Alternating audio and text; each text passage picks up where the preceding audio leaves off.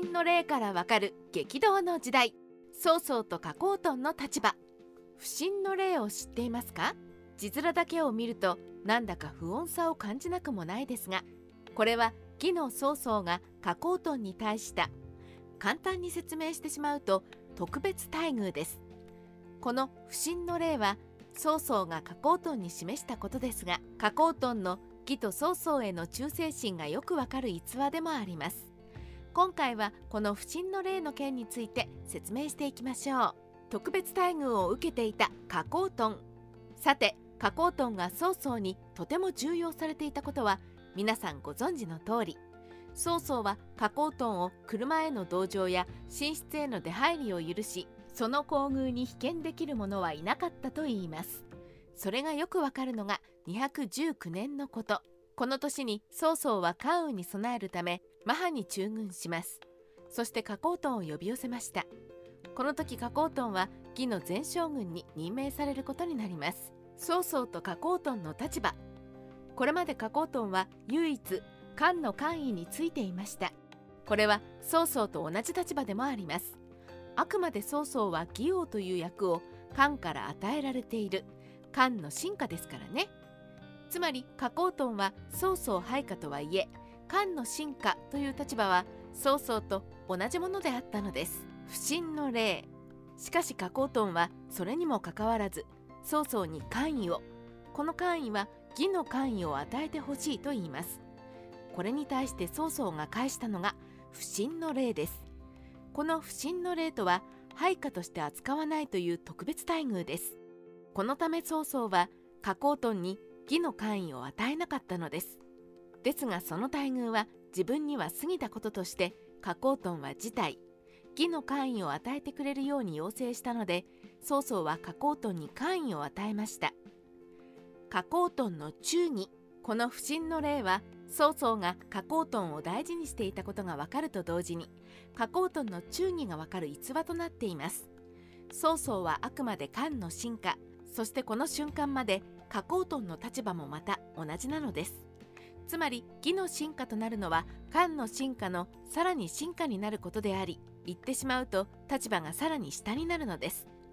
ですがそれでもなお加工トンは曹操に対して忠義を示した。加工トンがどこまでも忠義者であり無欲であったことがわかる話ですね。少し気になるとここで少し気になることがあります。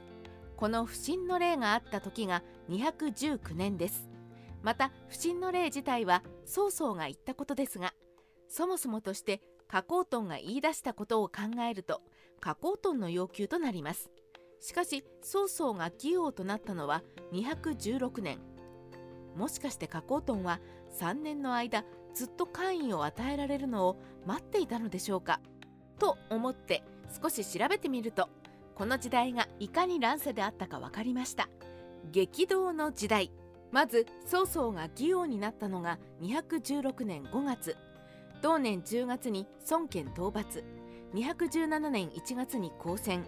3月に曹操は帰還するも加工トンは残って都督を務めます。218年に劉備討伐開始。219年5月に加工園討ち死に。曹操退却。同年8月に関羽が繁盛で右近を捕獲徐行が援軍に。同年曹操は南下加工トンと合流加工トン前将軍に。見ると分かりますが曹操加工トン両名ともとても忙しかったのですね。この時代がいかに激動の時代だったか分かります。これを見てみると加工トンも加工トンで官位を要求するタイミングがなかったのでしょう。きっかけとタイミング。ちなみに時期がはっきりとはしていないものの曹操が南下して加工トンと合流したのが219年の10月以降となります。そして220年1月曹操は崩御。つまり曹操に官位をもらえるのは本当にこのタイミングしかなかったのです。もちろん加工トンがそこまで分かっていたかどうかは分かりません。しかしもしも曹操がすでにこの時に体調を崩していたのなら加工トンは何かしら感じ取るものがあったのかもしれません。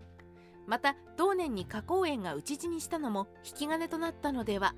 そう思うとこの逸話はただ忠義だけでなく激動と動乱の時代であったこと。そしてその時代がすでに終わりに近づいていたことを知らせてくれる逸話の一つ。とも言えるのではないでしょうか。三国志ライター千の独り言曹操が崩御した後3月に加工トンを曹丕が大将軍に任命しました。そして翌4月加工トンもこの世を去ります。加工トンが義の官位を与えてもらえたのはほんの少しの間だけなのです。それを余韻として今回は終わりにしたいと思います。